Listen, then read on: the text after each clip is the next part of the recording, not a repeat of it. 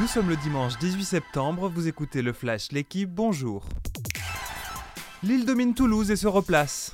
Hier, les Dogs l'ont emporté 2 à 1 devant leur public face aux promus. Jonathan David a inscrit le premier but de la rencontre d'une superbe frappe du gauche, son cinquième de la saison. Les Toulousains ont égalisé en début de seconde période par Fares Shaibi, mais les nordistes sont rapidement repassés devant par Adamounas. Avec cette victoire, le LOSC remonte provisoirement à la sixième place du classement. Un choc pour finir. Lyon reçoit le PSG ce soir en clôture de la huitième journée de Ligue 1. Les Lyonnais restent sur deux défaites de rang en championnat mais sont capables d'embêter le PSG. Ce soir, Peter Bosch pourrait associer Alexandre Lacazette et Moussa Dembélé pour la première fois. Face à eux, les Parisiens impressionnent à l'extérieur cette saison. Seul doute la fiabilité du trio défensif.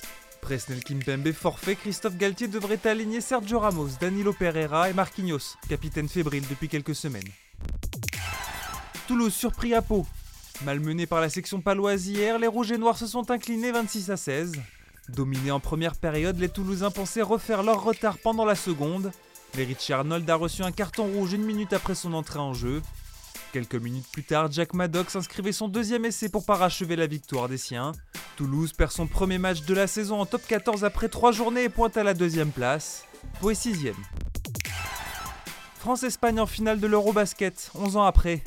Ce soir, les Bleus retrouvent leur rival historique dans un remake de la finale de 2011. Depuis, les Français ont remporté l'Euro en 2013 et battu la Roja en quart de finale de son mondial un an plus tard. Après leur démonstration en demi-finale face à la Pologne, les Bleus seront favoris ce soir à Berlin. L'heure peut être de mettre fin à près de deux décennies de disette sur la scène européenne. Merci d'avoir écouté le Flash, l'équipe. Bonne journée.